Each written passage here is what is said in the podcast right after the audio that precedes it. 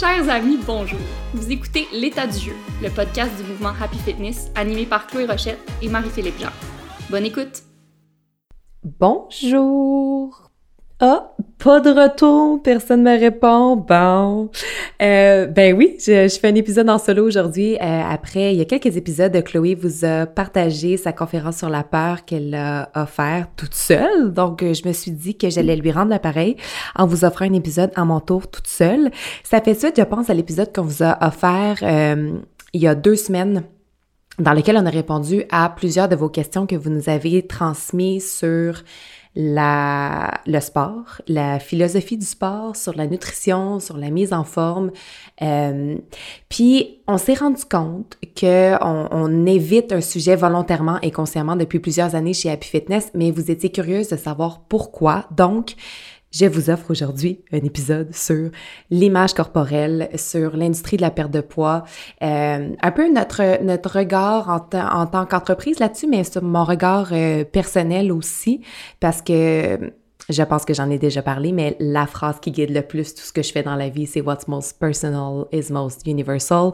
Ce qu'on pense vivre d'unique et de différent, souvent, c'est ce qui résonne le plus fort chez les autres.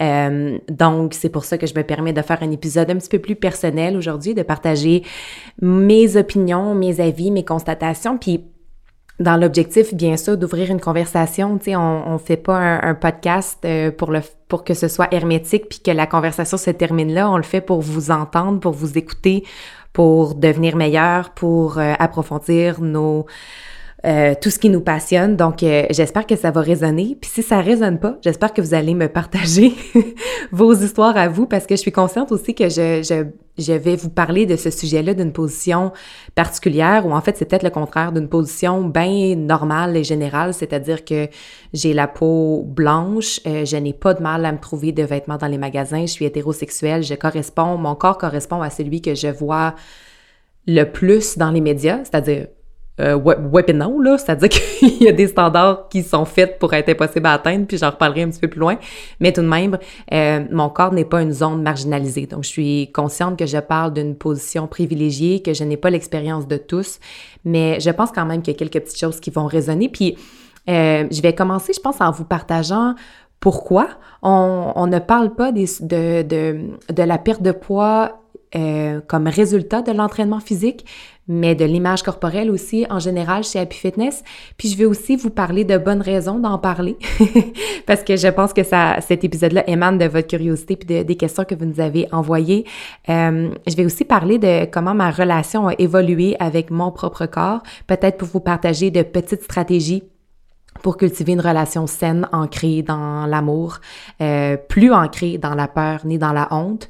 Euh, je vais aussi partager quelques, quelques insights sur certains mouvements qu'on a vu naître autour de l'image corporelle dans les dernières années. Des, des, mouvements qui sont assez récents, que je me suis penchée sur les études les plus récentes, les statistiques les plus récentes euh, entourant le body image.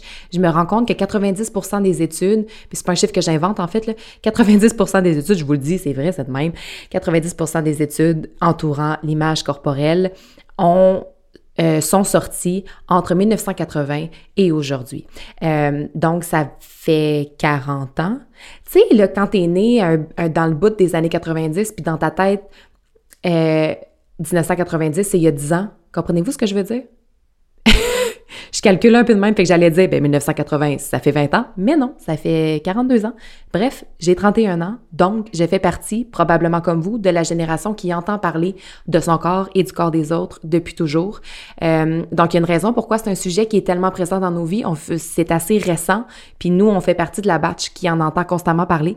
Donc, je vais parler de comment à travers les années, j'ai un peu navigué toute cette affaire-là, euh, puis parler donc des mouvements qui sont comme le body positivity, le body neutrality, body resilience, des mouvements qui sont nés pour essayer de de réparer le passé ou essayer d'avoir une nouvelle approche sur la pression constante qu'on peut ressentir de de ressembler à tout ce qu'on voit dans les médias ou sur les réseaux, sur les réseaux sociaux, ce qui va nous amener peut-être à développer un œil critique sur tout ça, puis à développer surtout, puis je pense que c'est le point le plus important pour moi, développer sa sensibilité à l'auto-objectification. On le sait que le corps des femmes est euh, devenu objet depuis longtemps, mais est-ce qu'on est vraiment sensible à quel point on auto-objectifie son propre corps? Donc, on va, je peux vous partager des exemples de ce à quoi ça ressemble pour nous aider à identifier l'origine de ça, pourquoi on fait ça, en déterminer la pertinence, puis après ça, voir est-ce que je continue sur ce chemin ou est-ce que je suis capable d'adopter de nouveaux systèmes de pensée, de nouveaux comportements qui vont m'aider peut-être à me libérer de toutes sortes de choses qui me, qui, qui me et qui nous gardent dans un état à peu près constant d'insatisfaction envers soi. Je vais parler au jeu puis au nous beaucoup dans cet épisode-là, je pense, parce que premièrement, me sens un petit peu seule. D'habitude, j'ai mon acolyte avec moi, mais c'est correct qu'on s'est entendu là-dessus. C'est d'un commun accord là, que je prends le micro seul aujourd'hui, mais aussi parce que, comme je vous disais plus tôt, je pense que mon expérience ressemble peut-être à la vôtre sur quelques points, fait que je vais me permettre de dire le nous des fois. Donc, Commençons avec pourquoi chez Happy Fitness, on ne parle pas de sujets euh, liés à la perte de poids, aux diètes. Donc, et tout ça est rattaché à l'espèce de quête d'une image corporelle euh, qui correspond à nos idéaux. Euh, je pense que la première raison, c'est que c'est souvent justement des discours qui participent activement à l'objectification de nos corps, alors qu'on a plutôt envie de véhiculer un message qu'on est beaucoup plus vaste, beaucoup plus fluide et beaucoup plus importante que notre enveloppe. Parce que c'est ça, dans le fond, c'est juste notre soute. Mais en deçà de ça, il y a notre âme, il y a notre cœur, il y a notre esprit, il y a tellement de choses hyper intéressantes. Donc, on pense que c'est important de dériver, de faire dériver un petit peu la conversation. On pense aussi que c'est des discours qui euh, cachent, ou des fois ne cachent pas pantoute, des résultats profitables. Fait que c'est souvent des discours qui sont associés à de la vente de produits, de la vente de services qu'on juge pas profondément nécessaire à notre mieux-être. Donc, dans une optique chez Happy Fitness de revenir aux bases, de se peler comme un oignon pour reconnecter avec nos besoins réels, ça devient moins important quand on sait que en arrière de ça, il y a des envies de cette industrie-là de faire des sous. C'est une industrie, la perte de poids aujourd'hui, qui vaut euh, à peu près 70 milliards de dollars. Fait que c'est énormément profitable pour eux qu'on souhaite constamment se rapetisser, qu'on soit dans une quête impossible. Euh, c'est bien d'adon pour tous ceux qui sont dans cette industrie-là. Donc, c'est aussi par souci de ne pas participer à ça qu'on n'en parle pas. Euh, on pense aussi que c'est des discours assez usés dans le sens que ça va, là. sais, on en parle beaucoup de la perte de poids, des idéaux physiques, de l'image corporelle, on en parle dans l'espace public, on en, parle, on en parle dans l'espace collectif, mais on en parle aussi dans nos conversations avec nos proches. Puis parfois, ça prend une petite une, une, conscience nouvelle ou une nouvelle paire de lunettes euh, ou une nouvelle paire d'oreilles, c'est une meilleure analogie, pour se rendre compte à quel point c'est un sujet omniprésent autour de soi. Fait que dans une optique de ne pas participer au bruit, mais de créer de nouvelles conversations, d'avancer, d'évoluer. Je pense que euh, les gens qui ont, qui ont des business, qui ont des projets, qui essayent de faire des, de, de partir des mouvements, c'est parce qu'ils veulent euh, embrasser un pas vers l'avant. Donc, de rester dans les mêmes bassins de conversation, ça devient moins intéressant dans cette optique-là. Puis, on a envie toujours de réapprendre à se détacher des résultats esthétiques euh, par rapport à l'entraînement. Comme les enfants, en fait. Puis ça, je vais en parler plus tard de l'importance de retourner visiter la version la plus jeune de soi-même pour voir elle, lui, c'était quoi son rapport au sport, c'était quoi son rapport à bouger, euh, c'était lié à quel type d'émotion, puis est-ce qu'on peut voir à quel point c'était pas vraiment attaché à l'image corporelle, puis est-ce qu'on peut réadopter cette attitude-là, si oui, comment, puis de quoi faut se libérer pour y arriver, fait qu'on pourra parler de ça aussi, mais on en a parlé je pense qu'on en parle à chaque épisode, à quel point tout est dans tout, mais surtout au premier épisode, et c'est aussi pourquoi le podcast s'appelle L'état du jeu. Je parle, euh, on a parlé dans, dans le premier épisode sur le jeu des motivations intrinsèques de bouger son corps. Donc, euh, que ce soit pour connecter avec les autres, que ce soit pour euh, passer du temps en nature, que ce soit pour vider son esprit, changer d'idées, changer ses idées, avoir de plus d'avoir des idées créatives de manière plus fréquente, etc. Fait que euh, c'est important chez Happy Fitness de, de, trouver des motivations intrinsèques au sport. Donc, on se détache des motivations extrinsèques comme les résultats esthétiques. Donc, par conséquent, on se détache des enjeux d'image corporelle. Par contre, il y a aussi plein de bonnes raisons d'en parler. Euh, la première étant votre propre curiosité. Je pense que vous nous avez posé des questions parce que vous avez envie qu'on en parle, mais aussi par réalisation que ces discours-là sont encore partout, puis on en parle tout le temps euh, dans nos têtes, dans nos propres têtes et avec nos amis et tout ça. Donc, euh, pour peut-être avec l'humble intention, je vais dire, de transformer la manière dont on en parle, parce que c'est un sujet qui n'est peut-être pas à, veille de pas à la veille de s'en aller euh, nulle part. J'avais envie d'en jaser pour euh, peut-être initier de nouvelles idées, peut-être se rendre compte de comportements qu'on avait qui étaient inconscients, puis apporter un petit peu plus de conscience. Euh, donc peut-être que c'est pour ça que j'avais envie d'en parler. Je réfléchis en même temps que, que je vous le dis, mais mon travail, pour amener à mon travail personnel, peut-être par rapport à l'image corporelle, c'est justement ça, de prendre conscience de l'omniprésence, de l'auto-objectification dans nos vies, puis d'amorcer un travail, comme je le disais, plutôt en pleurs d'oignon. Tu sais, comment me libérer couche par couche de comportements puis de pensées qui renforcent l'idée que notre valeur humaine repose, ne serait-ce qu'en partie, sur notre apparence extérieure. Puis ça fait tellement de sens quand on le dit, hein, que qu'on est plus que notre corps. Euh, je, je, sais que vous êtes capable de le reconnaître, c'est qu'on est vraiment plus que notre enveloppe, mais je suis pas prête à dire que c'est incarné puis ressenti 365 jours par année. Je parle personnellement, mais je pense aussi que si on se fait peut-être l'aveu collectif, on en vient peut-être au même résultat. Euh, je pense qu'une image corporelle négative de soi, c'est tellement intégré profondément qu'on s'en rend plus compte. Puis je vais vous parler un petit peu plus tard d'un mot, en fait, qui a été défini pour, euh, pour, caractériser, pour caractériser cette espèce d'état-là dans lequel on est constamment en train de renforcer une image négative de soi sans s'en rendre compte. Euh, le terme qui a été défini là, pour, en, pour en parler, c'est le normative discontent. Je vais en parler un petit peu plus, euh, un petit peu plus loin. Bref, voilà. Pour toutes ces raisons-là, qu'on veut pas en parler. Puis c'est pour toutes ces raisons-là qu'on veut en parler. Euh, j'ai aussi découvert très récemment un livre qui euh, que je trouve hyper intéressant. C'est le résultat des recherches de deux chercheurs, Lexi et Lindsay Kite. Elles ont le même nom de famille, ce sont des sœurs et non seulement ça, ce sont des sœurs jumelles et elles consacrent leur carrière à faire ce travail-là, transformer les manières dont on parle de l'image corporelle dans les médias, mais aussi comment on en parle avec nos amis et on en parle avec soi-même en se regardant dans le miroir.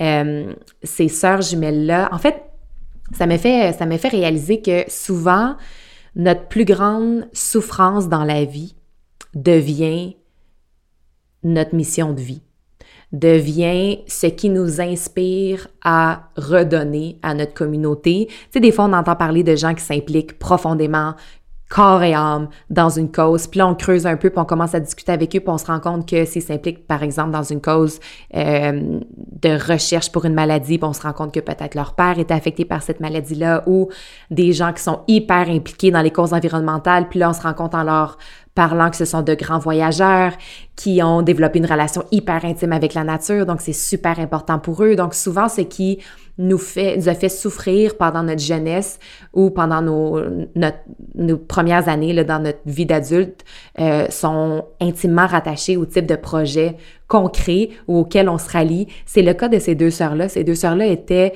euh, constamment comparer. C'est souvent ce qu'on fait avec les jumelles, hein, sans s'en rendre compte, on cherche à, les différencier. Donc, elles ont vécu ça dès leur plus tendre enfance. On cherchait à savoir, ah, OK, euh, donc Lexi, c'est elle qui est un petit peu plus grassette. OK, parfait. Donc, Lindsay, c'est celle qui est un petit peu plus mince. OK, good. OK, ah, il y en a une qui a grandi un petit peu plus. Ah, c'est celle qui est plus grande. Ah, c'est celle qui, a un bouton sur la joue. Ah, l'autre, c'est elle qui en a pas. Fait que, constamment, elles étaient comparées, ce qui a créé énormément de tension entre les deux. Puis elles ont réglé ça assez tard. Euh, puis elles ont décidé de s'unir. Les deux ont complété un doctorat. Euh, puis elles ont consacré leur thèse sur l'image corporelle, sur un concept qu'elles... Euh, en fait, elles, elles appellent ça le body resilience. Je vais en parler un peu, mais... Bref, fait que je suis tombée sur leur livre qui rassemble les résultats de leur recherche. C'est un livre qui s'appelle More Than a Body, puis je trouve qu'il est hyper bien écrit. Puis, euh, ça fait quelques fois que je mentionne l'auto-objectification dans, ce que je vous raconte. Puis, je veux vous parler d'une analogie qu'il y a dans ce livre-là que j'ai trouvé tellement, tellement claire, puis tellement bien exprimée. Euh, puis je vais vous parler de l'analogie au sens large, puis après ça, connectons-le à l'image corporelle, puis à comment ça peut euh, comment ça peut s'y appliquer. Euh, tu sais, quand on est jeune, euh, tu sais, imaginons tout ensemble un premier voyage à la plage.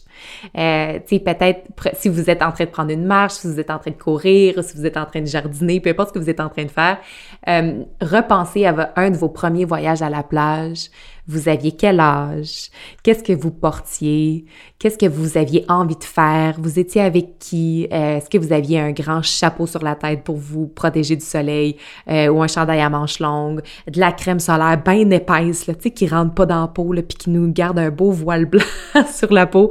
Peu importe ce que vous imaginez, retournez-y. Euh, puis pensez aux, émotions qui étaient rattachées à ce moment-là. Est-ce que c'est de la pure joie? Est-ce que c'est de la, de la, grande curiosité envers cet univers-là? Puis la mer devant vous, etc. Moi, je sais que j'étais une enfant très craintive, qui avait un peu peur de tout pour absolument rien. Fait que j'imagine qu'à ce moment-là, j'avais peur de des crocodiles ou des hippopotames dans les eaux de Matane je sais pas, mais c'est un peu ce qui me vient quand je pense à une jeune version de, de moi. Puis après ça, on, on, commence à se mettre les pieds dans l'eau, puis là, on hésite, puis on se met un orteil, puis là, on, on court, puis là, peut-être on a peur ou on est un peu craintif de la vague qui roule vers nous. Puis avec le temps, plus on grandit, plus on retourne à la plage, plus on se familiarise avec la mer, moins elle nous fait peur, on apprend à nager, on apprend à être plus confortable. Puis avec le temps, ben finalement, on passe nos journées dans l'eau, puis on se souvient plus vraiment de ce que c'était de craindre un peu des premiers pas dans l'eau, de ne pas savoir ce qui nous attend, de pas savoir si on va aimer ça, etc. Puis plus on y va, plus on développe une relation avec la mer, puis on, recherche ces moments-là de plus en plus, puis on s'y sent super bien. Euh, donc, c'est une analogie que les sœurs Kate ont fait avec l'objectification de nos corps. C'est-à-dire qu'au début, quand on est enfant, on est très innocent, on est très naïf, on est très pur. Puis à un moment donné, whoop, on entend quelqu'un qui fait un commentaire, soit sur son corps, sur le corps de quelqu'un d'autre ou sur le nôtre. Puis là, peut-être que ça nous refroidit, un peu comme la première fois qu'on trempe nos orteils dans l'eau. On fait comme Ah, ça nous donne comme un petit choc, puis on s'attendait pas à ça. Puis là, on en entend un autre puis un autre, jusqu'à se demander est-ce que moi aussi, je devrais faire des commentaires sur mon corps juste pour participer à la conversation? Ça a l'air d'être ça qu'on fait. Est-ce que je devrais moi aussi me regarder de cet œil-là extérieur puis ah, mais j'avais pas remarqué, mais peut-être que c'est vrai que que j'ai la cuisse un peu plus grosse. Ah, ben ouais, peut-être que c'est vrai que dans le fond, mon bras, il fait un peu ça quand je... Tu puis on commence un peu à s'observer de l'extérieur. Fait que ça, elles, dans leur livre, elles appellent ça notre entrée dans the sea of objectification. Comme si on entrait dans la mer, puis au début, c'est inconfortable, puis c'est pas le fun. Puis tu sais, la, la mer, quand on y pense, c'est aussi le fun que c'est dangereux. C'est aussi agréable que c'est... Ça peut rapidement devenir très, très, très épeurant, euh, l'océan. C'est un peu la même chose avec l'objectification. Quand on reçoit des commentaires sur son corps qui sont positifs, au début, ça peut être hyper valorisant, puis on peut en être fier, on peut s'enfler la tête un petit peu, je sais pas, je dis ça, je dis rien, garde, je sais pas. Mais euh, bref, ça peut être, ça peut générer des sentiments qu'on pense positifs, puis à l'inverse, des, des, euh, des, commentaires négatifs qu'on entend soit sur soi ou sur les autres, ou qu'on peut-être on entend même les autres parler de leur corps, que ce soit notre mère ou une sœur, une amie, etc., euh, ça peut faire rapidement naître des sentiments comme le jugement. Si les autres se jugent, peut-être que je devrais me juger. Si les autres se jugent, peut-être que je vais développer mon œil pour à mon tour les juger. Tout ça se fait un peu inconsciemment. Ça peut faire aussi générer des, des sentiments comme la peur, euh, la peur de ne pas être assez, de ne pas ressembler aux autres. Donc, c'est là qu'on commence, je pense, à remarquer toutes nos petites différences, puis à chercher à les dissoudre. Euh, puis des sentiments comme la honte, euh, qui peut nous mener ultimement, plus tard, à passer à côté d'expériences positives. Puis moi, ça, c'est le bout où je pense que c'est le plus important de se battre pour créer un environnement plus sain, plus positif, plus rempli d'amour autour de l'image corporelle parce que vous l'avez peut-être déjà fait de manière consciente, peut-être même pas, mais tu sais, de dire euh, non à aller se baigner avec des amis, de dire non à sauter dans un lac, de dire non à aller sur un rendez-vous avec quelqu'un parce qu'on trouve pas qu'on est belle cette journée-là. Tu sais, c'est toutes des... On passe à côté de toutes sortes d'opportunités pour la connexion, de la grande joie, beaucoup de plaisir, parce qu'on est caché dans la honte, la peur, le jugement. Puis parce que tout le monde le fait, parce que tout le monde en parle, parce qu'on peut aller chercher un certain réconfort en, en, réalisant qu'on est tous dans la même mer, qu'on nage tous ensemble là-dedans, euh, ça peut faire en sorte qu'on n'ait pas le réflexe de faire « Hey, c'est pas normal tout ça, qu'on qu'on se rapetisse autant, qu'on se refuse des expériences. » Il y a quelque chose de profondément dérangeant dans ça, de, frustrant, qui, moi, me met vraiment en colère si je me mets à y penser plus que cinq minutes, mais on l'a tellement accepté comme notre réalité avec le temps que c'est comme si on n'osait pas se battre contre ça. Puis ce qu'elles expliquent dans leur livre, Les deux sœurs quêtes, c'est que, la mer, ça va pas nulle part. Une fois qu'on est dans la mer, puis que ça fait tellement longtemps qu'on est dedans que c'est un peu devenu notre maison, puis on se souvient plus ce que c'est d'être sec sur la rive, euh, on peut plus vraiment rien faire contre. C'est devenu notre maison, on est là-dedans, mais ce qu'on peut faire, par contre, seul ou ensemble, c'est de créer des courants ou de faire des vagues. Puis plus on fait des vagues, plus on attire l'attention sur les manières dont on veut changer le discours, les manières dont on se perçoit, plus on réclame un peu notre pouvoir sur Hey, mon, mon corps n'est pas à quelqu'un d'autre, n'appartient pas aux autres pour être admiré, il m'appartient à moi pour que je profite de ma vie à moi, puis que je reconnecte à ce que mon corps fait pour moi 24 heures sur 24, 7 jours sur 7, 365 jours par année, sans que je lui demande absolument rien. Il est smart de même.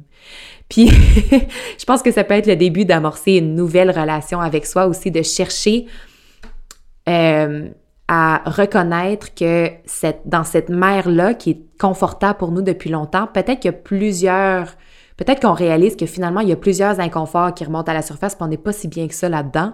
Puis peut-être que là, c'est le début de reconnaître qu'on est dans un état, donc je vous parlais plutôt de normative discontent. C'est-à-dire, euh, quand on entend toujours autour de soi des commentaires un peu négatifs de ah ben là non ce, ce, vêtement là me fait pas bien. Ah ça ça me grossit. Ah mais j'allais porter ça mais moi ça me fait vraiment pas bien. Mais toi ça te fait bien puis quand j'ai pas besoin de vous donner des exemples. Je suis sûre que vous entendez les exemples que vous euh, répétez dans votre tête à tous les jours ou que vos amis vous répètent. Quand on est constamment dans ces discours là ça fait que c'est devenu notre norme d'être insatisfaite. C'est devenu la norme d'être pas contente. Fait que c'est pas innocent que le mouvement Happy Fitness cherche à vous rendre contente. C'est parce que collectivement, on a accepté the normative discontent. Puis ça devient radical de lever la main puis faire moi je trouverais ça plus normal d'être en joie au quotidien, de me sentir libre puis de me sentir heureuse. Perso, je trouverais ça plus normal. Ça c'est devenu ce qui est quasiment un acte révolutionnaire d'amour de soi, alors que je pense ça devrait être la norme.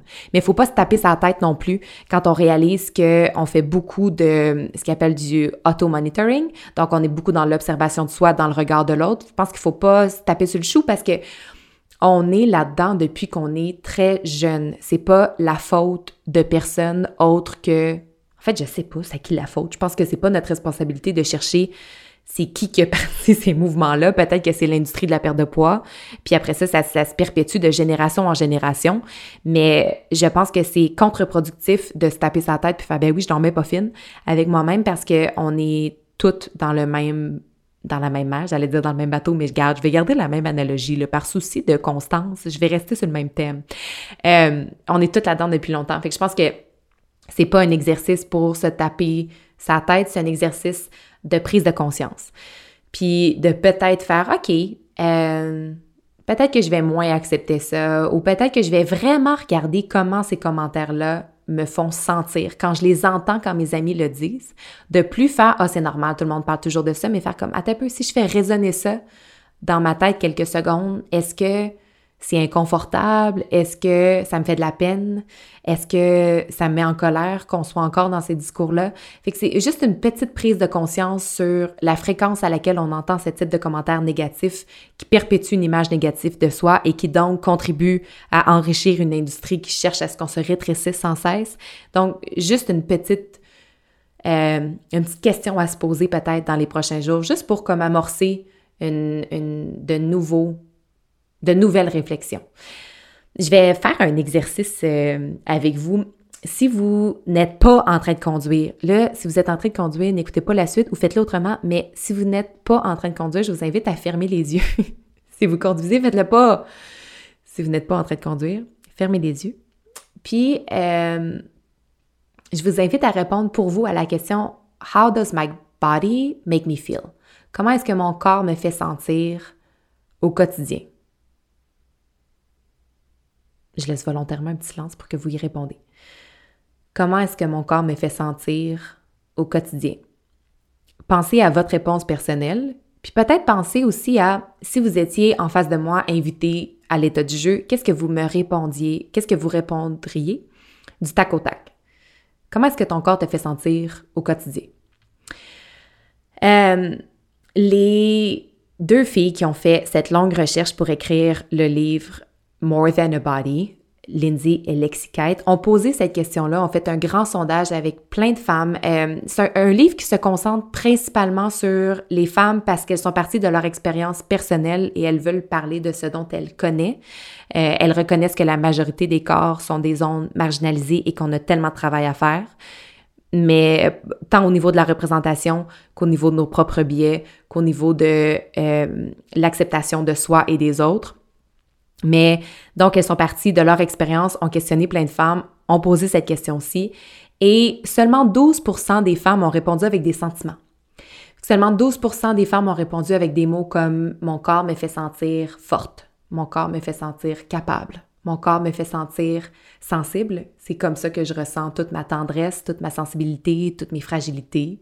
Euh, donc, qu'est-ce qu'a répondu la vaste majorité qui ne faisait pas partie de ce 12% Deux choses. Soit ils ont répondu tout de suite par la négative en nommant des parties du corps qu'elles craignaient que les gens remarquent. Donc, comme si elles voulaient aller de l'avant puis faire, oh, avant que vous le remarquiez, là, ah, ben c'est sûr que ben mes grosses cuisses me font sentir euh, un peu flasque, puis telle, telle, telle affaire. il y avait plein, plein, plein, plein, plein d'exemples de sentiments.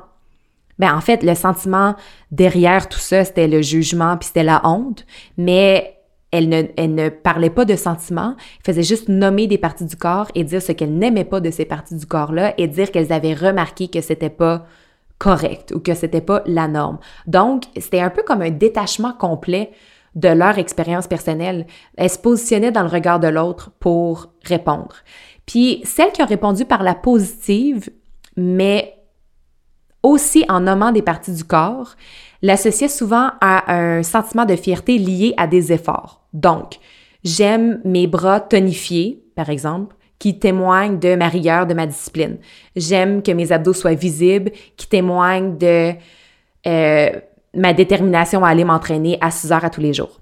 Fait que c'est comme si ce qu'elles aimaient d'elles était, devait être le résultat d'un travail constant pour répondre à des standards. Fait que là, elles étaient fières, puis il y avait un sentiment de travail accompli, mais encore une fois, c'était la même déconnexion avec son corps parce que ça répondait pas à la question.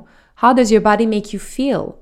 Puis euh, souvent dans le monde du fitness, c'est un peu c'est un peu ça qui se passe. Fait qu'on mise beaucoup sur les résultats esthétiques, ce qui contribue à nous déconnecter de nous-mêmes alors qu'on l'est pas, tu sais.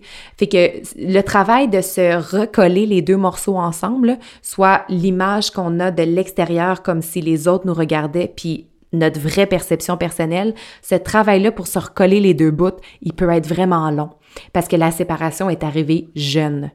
Euh, mais donc, c'était le point de départ un peu de, leur, euh, de leurs études. Puis, je me suis intéressée aussi à un autre sondage qui a été fait auprès d'adolescentes, dans lequel 78% euh, des adolescentes ont répondu être insatisfaites de leur image corporelle. Moi, ce bout-là ne me surprend pas pantoute. Je pense pas qu'il va vous surprendre non plus.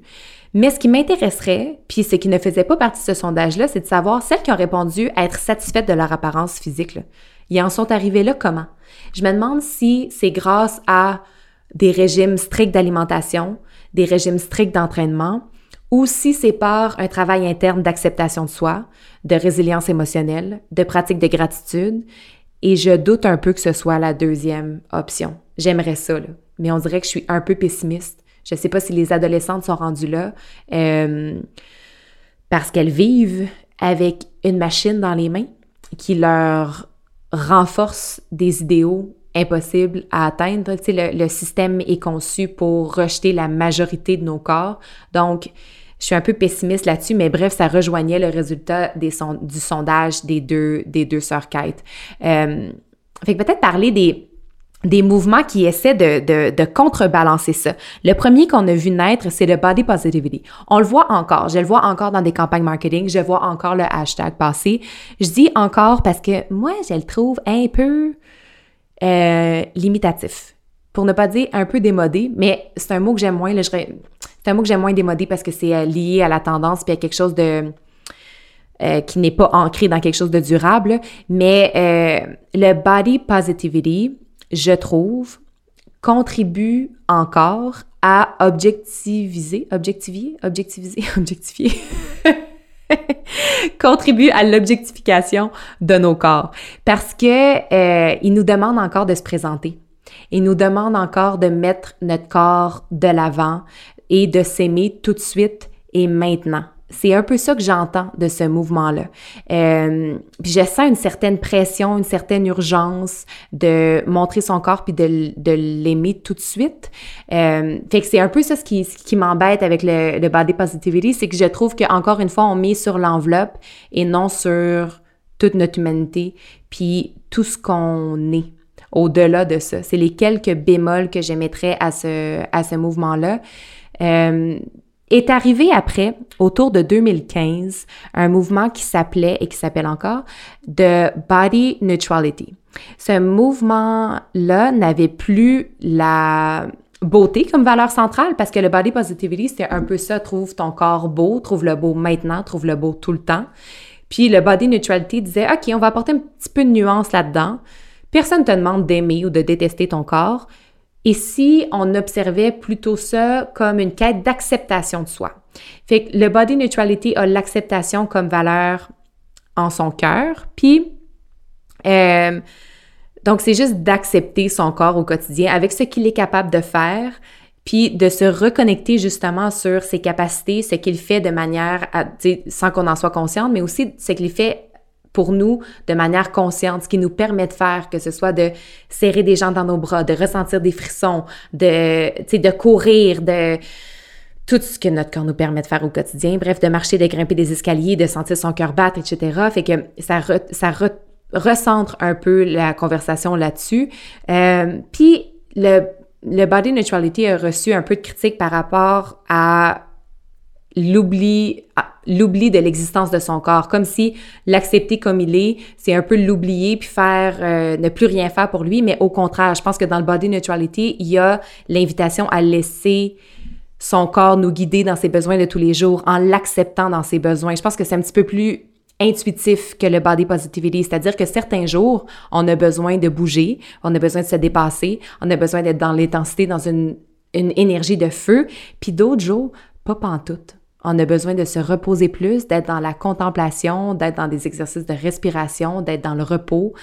Donc, euh, dans une optique de se, de se recoller les deux parties ensemble, je trouve que le body neutrality invite à se questionner sur ses besoins réels, puis se laisser guider comme ça. Donc, sans se libérer un peu d'un régime strict que peut-être on s'était imposé pour rencontrer des standards de beauté qui n'existent pas, puis qui valent rien par tout.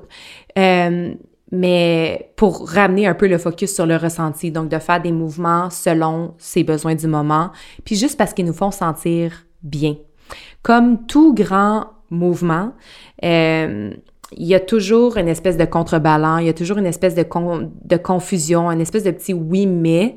Puis dans le body neutrality, je pense que ça se trouve dans c'est pas parce qu'on accepte son corps soi que la société va l'accepter. Je pense entre autres aux personnes trans, aux personnes à mobilité réduite qui sont encore dans une quête d'acceptation collective. L'inverse est aussi vrai.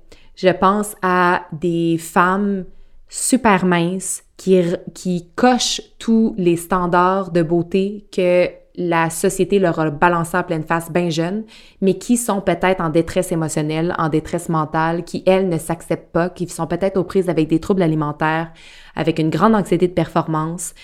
Et ça, euh, je trouve ça dangereux parce que souvent, on s'intéresse moins à la santé émotionnelle et mentale de ces femmes-là parce qu'on assume qu'elles ont toutes puis sont correctes puis sont heureuses. Mais ça va pas de pair. Fait que l'acceptation de soi, veut pas dire qu'on va être accepté par tous, puis l'acceptation de tous ne veut pas dire qu'on s'accepte soi. Fait que c'est la petite nuances peut-être à faire dans le body neutrality, qui est tout de même un beau mouvement. Arrive donc ensuite The Body Resilience.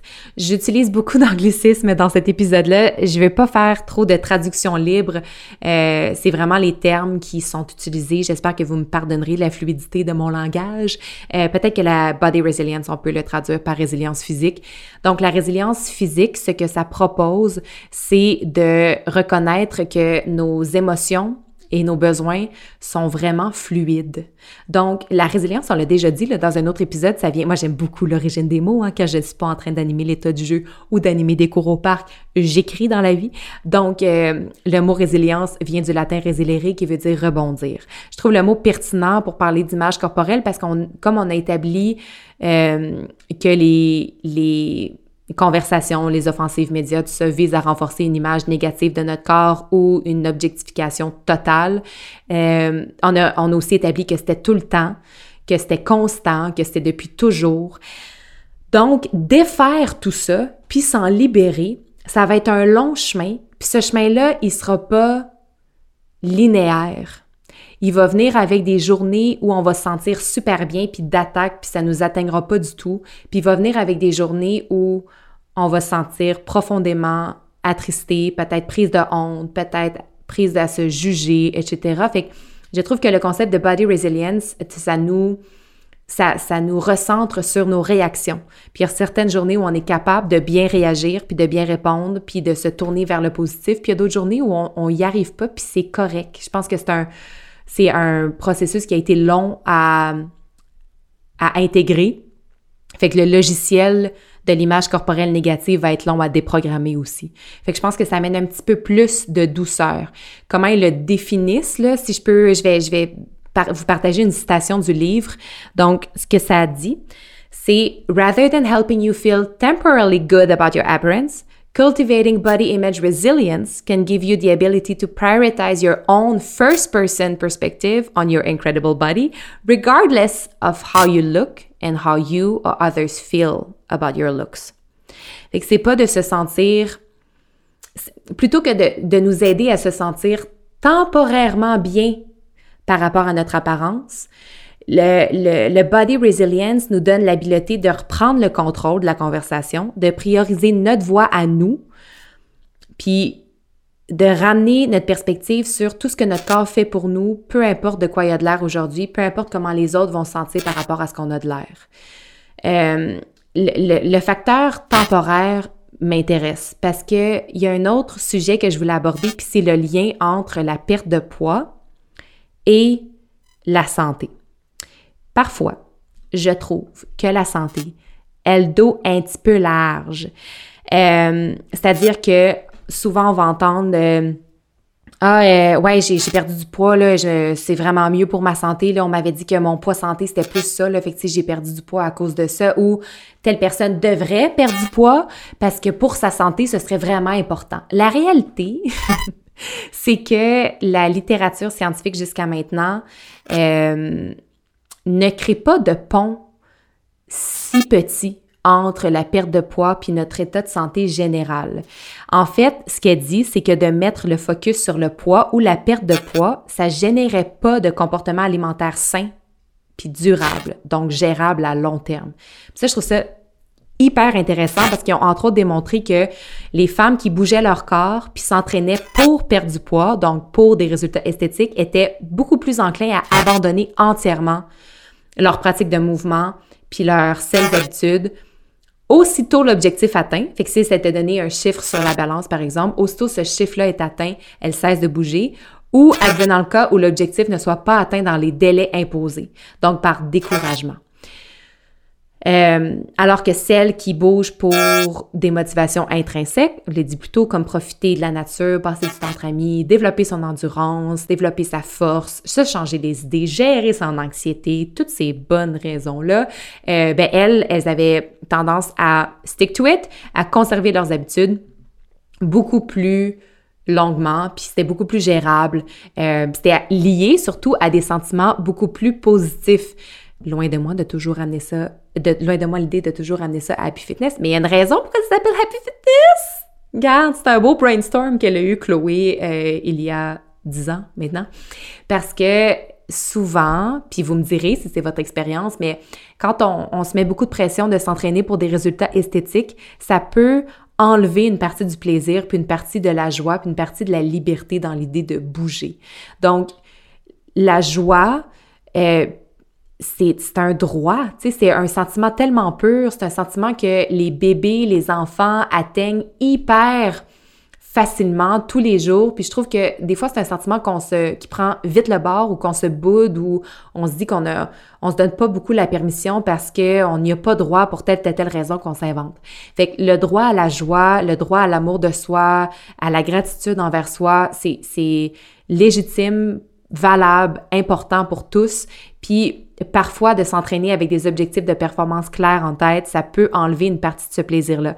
Il y a du fun dans la performance, il y a du fun dans l'atteinte d'objectifs. Il faut juste parfois se questionner sur est-ce que je cherche à perdre du poids vraiment au nom de ma santé? Puis si oui, est-ce qu'on est vraiment devenu on vous en parlait dans le dernier épisode de l'idée de devenir la scientifique de sa propre expérience, c'est-à-dire évaluer qu'est-ce qui me fait profondément sentir bien au quotidien, puis choisir un type, des types de repas, une alimentation, des habitudes de vie, de mouvement, de méditation qui s'alignent avec les types de sentiments qu'on souhaite atteindre au quotidien. Est-ce qu'on a vraiment fait cet examen-là ou on a seulement associé que si je perds du poids, je vais me sentir mieux dans ma tête, donc je vais me sentir mieux dans mon corps, donc ça va être réglé toutes mes affaires? C'est pas vraiment vrai. Fait que je trouve intéressant cette, cette, euh, cette, cet examen interne-là de se dire qu'est-ce que je cherche à faire? Est-ce que je cherche à être plus inspirée, plus reposée, plus calme, plus productive? Est-ce que je cherche à avoir, euh, à connaître davantage ma santé hormonale? Moi, c'est un processus que j'ai fait cette année qui, m'a complètement impressionnée. Il y a tellement de choses à apprendre de nos cycles, il y a tellement de choses à apprendre sur les hormones, puis on en parle peu, puis quand on commence à creuser, moi je me suis euh, équipée d'une experte qui m'a guidée pendant plusieurs mois, juste parce que j'étais tellement curieuse, puis je souhaitais vraiment apprendre davantage sur ma santé hormonale pour me sentir mieux, pour me libérer de symptômes euh, qui étaient très, très, très forts pendant mon cycle ou pendant mon SPM. Donc, est-ce qu'on s'est interrogé sur sa santé hormonale, sa santé cognitive, sa santé émotionnelle, sa santé mentale, assez pour faire des choix pour elle? Et puis ça, je pense que c'est un geste malheureusement révolutionnaire, mais un geste profond d'amour de soi. Euh, fait que ça, je pense que ça peut être une belle porte d'entrée vers une image corporelle plus positive quand on, on a envie de se sentir bien émotionnellement, spirituellement, mentalement, physiquement au quotidien, puis de poser des gestes alignés avec ça, accompagnés par des experts si on en a besoin. Euh, puis trouver les bons experts pour soi aussi, qu'on soit plus d'un côté plus holistique et spirituel ou si on se sent super bien dans le système de santé traditionnel, peu importe, mais parfois on a, on a besoin d'un petit coup de main pour y arriver. Hey, j'en ai parlé aujourd'hui, je parlais avec deux amis, puis je leur ai représenté mon analogie de glissade d'eau. Je pense que je vous en ai parlé dans l'épisode sur l'anxiété. Tu sais, quand tu vas glissade d'eau, puis que t'es pogné dans le tiron, tu descends, puis à un moment donné, t'es pris, puis là, tu vires en rond, tu vires en rond, tu vires en rond, puis tu regardes en arrière de toi, puis t'as peur que quelqu'un arrive. Puis là, ça, prend deux choses. Soit tu tires sur la corde, ou tu trouves une manière de t'avancer puis de te sortir de là toi-même, ou euh, t'attends que quelqu'un vienne t'aider, ou tu demandes l'aide de quelqu'un pour qu'il te pousse vers l'avant. Fait que c'est un peu la même chose quand on a besoin, des fois, ça, ça aide vraiment d'aller chercher les bons outils. Puis il y a une, une association qui s'appelle, euh, en fait, je ne sais pas comment il la prononce en anglais, mais c'est l'association H-A-E-S pour Health at Every Size, qui confronte justement euh, l'association qu'on peut faire entre la minceur et la santé. Euh, puis eux, ils ont des, espèces de guidelines euh, généraux, des conseils généraux qui prônent la santé at every size. Entre autres, justement, de manger des aliments parce qu'ils nous nourrissent, parce qu'ils nous apportent du plaisir, parce que, justement, c'est bon pour la santé cognitive, la santé émotionnelle, euh, tout ça.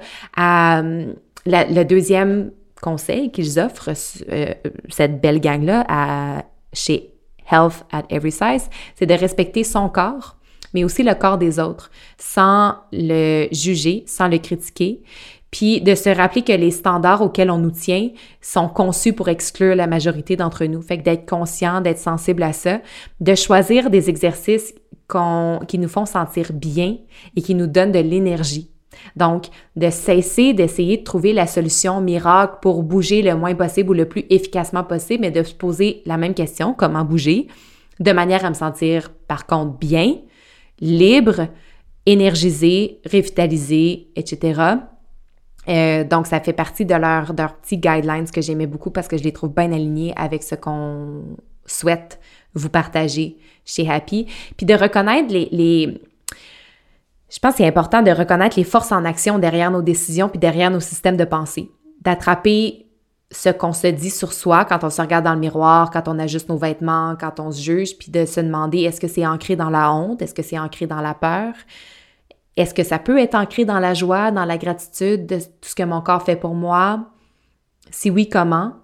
Euh, puis un des processus qui a été salvateur pour moi dans mon dans ma relation avec mon corps a énormément évolué dans les dix dernières années, je dirais. Là, je pense que je vous en ai déjà parlé, mais j'ai évolué dans un sport qui est dans la catégorie esthétique, qui est le patinage artistique, qui fait partie de la même catégorie que le plongeon, que la nage synchronisée, que la gymnastique. Donc, il y a un élément de... Il y a un élément corporel là-dedans. Il y a un élément où on, on regarde beaucoup les corps, leur position, leur look dans les vêtements. Puis ça peut de manière insidieuse rentrer dans la tête des athlètes puis se faire en sorte que même s'ils ont un mode de vie d'athlète, même si après ma barre, ils ont de saines habitudes de vie, ça peut générer des images des, une image corporelle négative, des comportements compulsifs, etc. Euh, il y a les athlètes, mais il y a aussi les artistes qui grandissent et évoluent dans l'œil public. Écouté récemment une entrevue avec Sam Smith euh, que vous avez peut-être remarqué, euh, le poids, son poids fluctue énormément, euh, peut devenir super mince, prendre du poids hyper rapidement. Puis pour lui, il était comme, tu sais, les gens me félicitent quand je perds du poids, mais la réalité, c'est que moi, je suis en train de contrôler mon trouble obsessif-compulsif. C'est une garantie de contrôle sur moi d'être capable de perdre beaucoup de poids et d'en prendre beaucoup. Donc, il y a cette notion-là aussi de, contrôle qui est intéressante à analyser. Est-ce que je contrôle ce que je mange et j'essaie de rétrécir mon corps parce que je suis dans un grand changement de vie, c'est ce que j'aurais besoin de faire en ce moment pour aller chercher le sentiment de contrôle. Si oui, il y a quelque chose à aller libérer, il y a quelque chose à faut aller lâcher prise sur quelques, sur quelques affaires, tu sais, puis, puis changer ce comportement-là. Mais la prise de conscience, je le disais depuis, je l'ai dit depuis le début parce qu'il y a tellement d'affaires qui sont inconscientes ou qui sont pognées dans notre subconscient. Puis faut aller tranquillement, tranquillement, tranquillement les regarder, puis les dénouer, puis les libérer pour en adopter d'autres. Puis des fois, c'est sécurisant d'être dans l'inconfort collectif. Il y a quelque chose de sécurisant dans se critiquer toute la gang ensemble, être négatif toute la gang ensemble. C'est comme si on veut pas être celle qui arrive avec un discours qui est hors norme, mais euh, j'ai envie de vous parler de, de l'analogie des singes euh, qui lâchent pas le riz. L'avez-vous déjà entendu celle-là? Je vais taper, vous allez peut-être m'entendre taper parce que je veux me rappeler de du, nom du psychologue qui parle de cette analogie-là. Peut-être que vous m'écoutez puis vous êtes comme, voyons, c'est ça son nom. Il s'appelle... Hmm, c'est tellement une belle histoire sur le lâcher-prise, puis c'est tellement simple à comprendre. Puis tu sais, le lâcher-prise, c'est un processus, il s'appelle Marc Vachon, Marc Vachon, psychologue et auteur. Euh, le lâcher-prise, c'est un processus qui peut prendre toute une vie, mais je trouve que cette histoire est super facile à comprendre. Je la raconte souvent, mais bref, euh, il y a un homme dans la forêt équatoriale, dans la jungle équatoriale, qui était super bon pour chasser le singe, sans le tuer, sans même le blesser. Puis sa technique était la suivante. Il avait découvert, en observant les singes, qu'ils aimaient beaucoup le riz collant. Je pense le riz sucré. Il trouvait ça, trouvait ça bien délicieux. Donc, euh, lui, s'est dit, parfait, je vais mettre dans des courges ou dans des coconuts, je me souviens plus, du riz puis je vais accrocher ça dans les arbres, puis je vais mettre un, petit trou euh, au-dessus de la courge ou de la noix de coco, juste assez grand pour que le singe puisse glisser sa main, s'emparer euh, d'une grande poignée de riz, mais là, une fois la main pleine de riz, il va rester pogné là, parce que sa main va être devenue trop grosse pour ressortir dans le petit trou par le petit trou. Et c'est comme ça que je chassais le singe. Mais la réalité, c'est que si le singe y avait lâché le riz, là, il serait libre. Mais c'est un peu ça qui se passe dans notre univers collectif par rapport à notre image corporelle, puis à la pression constante, puis le jugement constant qu'on s'impose. Si on lâche le riz, on serait libéré, puis avec cette libération-là vient tellement de joie, puis tellement d'amour, puis personnellement, je vous disais que ma relation a vraiment évolué à, travers les années. Je me suis libérée de beaucoup de choses à travers la découverte et la plongée dans ma spiritualité. Parce que la spiritualité, ça mise sur la rencontre avec soi, simple de même. Ça mise sur la rencontre avec son âme, sur le retour à soi, en fait, parce qu'il y a beaucoup de choses qu'on se rend compte, ça nous habitait quand on est arrivé ici, quand on est né. Puis là, maintenant, on l'oublie en cours de route, en rentrant dans la mer de l'objectification, on oublie. Puis, whoop, quand on retrouve sa spiritualité, c'est un retour vers soi. Puis, quand on est bien ancré là-dedans, ça devient presque comique de s'en faire pour son soude puis de son enveloppe. Ça devient presque futile et surtout inutile. Peut-être une, une, exploration spirituelle, peut-être que c'est ce qui va vous ce qui va vous aider euh, puis va vous faire du bien. Je sais que pour moi, de choisir des mouvements qui me mettent vraiment en joie, pas que je m'impose. Euh, par exemple, la course à pied. mais là, je renoue avec la course à pied euh, un, peu, mais parce que chez Happy, il y a de, super coachs en, course à pied, puis la clinique de course est hyper populaire, puis ça a l'air donc belle fun, mais moi, pour l'avoir essayé beaucoup, puis avoir couru de nombreux kilomètres, puis avoir fait un demi-marathon, puis tout ça, j'ai réalisé que la course, pour moi, c'était souffrant, puis que Peut-être que c'était associé inconsciemment des résultats esthétiques, mais il me tente plus en tout, parce que j'ai plus envie d'être dans les mouvements sur le rythme, dans la danse, dans l'entraînement fonctionnel, dans, le animal flow, dans tout ce qui me fait reconnecter avec mon humanité. Fait que ça, ça a vraiment fait partie de mes réponses dans la transformation de ma relation avec mon image corporelle, puis dans le le recollement, dans, dans l'unification des deux parties dont je parlais plus tôt, donc ma perspective personnelle versus la perspective que je pense que l'autre a sur mon propre corps à moi, moi, moi, moi, moi, regarde, ça regarde personne d'autre. Euh, de cuisiner aussi, ça m'a, tu sais, de cuisiner avec beaucoup d'intention, beaucoup d'amour, beaucoup de réflexion sur comme ces aliments-là viennent d'où, puis c'est quoi le chemin qu'ils ont parcouru pour se rendre jusque dans ma cuisine. Je trouve que ça nous, de nourrir son corps de ces plats-là qu'on a préparés avec soin, qu'on a réfléchi, qu'on s'est amusé à faire, ça nous aide vraiment à cultiver une relation meilleure, beaucoup plus saine avec son, avec son corps. Euh, même chose que de partager des repas, tu sais, de, d'utiliser les moments de repas pour connecter avec les, avec les gens, je trouve que c'est un game changer. Ça, ça, ça devient ancré dans l'amour, ancré dans le fun, dans le plaisir. Euh, puis connecter aussi avec des activités qui nous font ressentir notre corps, tu sais, de plonger dans un lac, d'écouter un film qui nous donne des frissons, je disais plutôt, euh, de s'offrir un massage, d'avoir un orgasme, tu sais, des choses qui nous reconnectent à notre physique parce qu'on veut pas l'oublier non plus, on veut juste changer, je pense, notre relation avec ce qu'on en pense.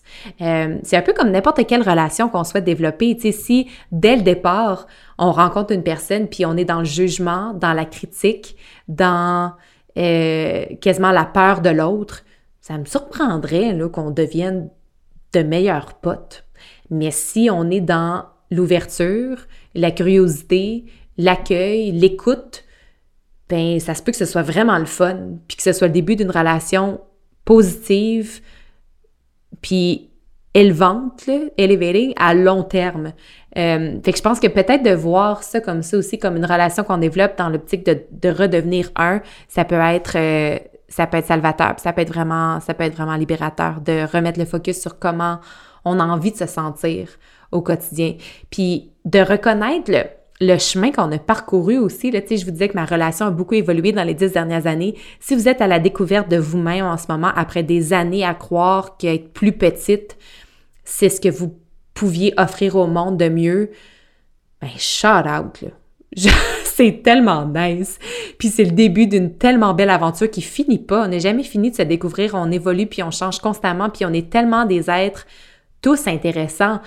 Puis même juste par rapport à soi, tu sais, des fois, je découvre des choses que je suis comme, ah mon Dieu, comme c'est, c'est nouveau. Je pensais, je travaille avec un, hypnothérapeute en ce moment, puis des fois, il me relie des choses que j'ai dit il y a trois semaines, puis je me reconnais pas. Je suis comme, ah, j'ai dit ça, je pense plus ça, je dirais plus ça aujourd'hui. Tu sais, l'évolution est tellement rapide quand on se met à porter attention que ça devient plus intéressant de s'intéresser à tout ça, euh, à quel point on est vaste, fluide, c'est ça, intéressant qu'on se détache un peu de ces discours-là parce qu'il y en a d'autres qui sont qui nous rendent beaucoup plus curieuses puis beaucoup plus c'est ça, beaucoup plus intéressées. Puis je pense qu'il y a un rôle là-dedans, il y a une responsabilité là-dedans de s'intéresser à ce, qu'on consomme. Vous le savez, nos téléphones sont notre plus grande distraction. Euh, on le sait que Instagram, TikTok, toute cette gang-là sont conçus pour qu'on consomme.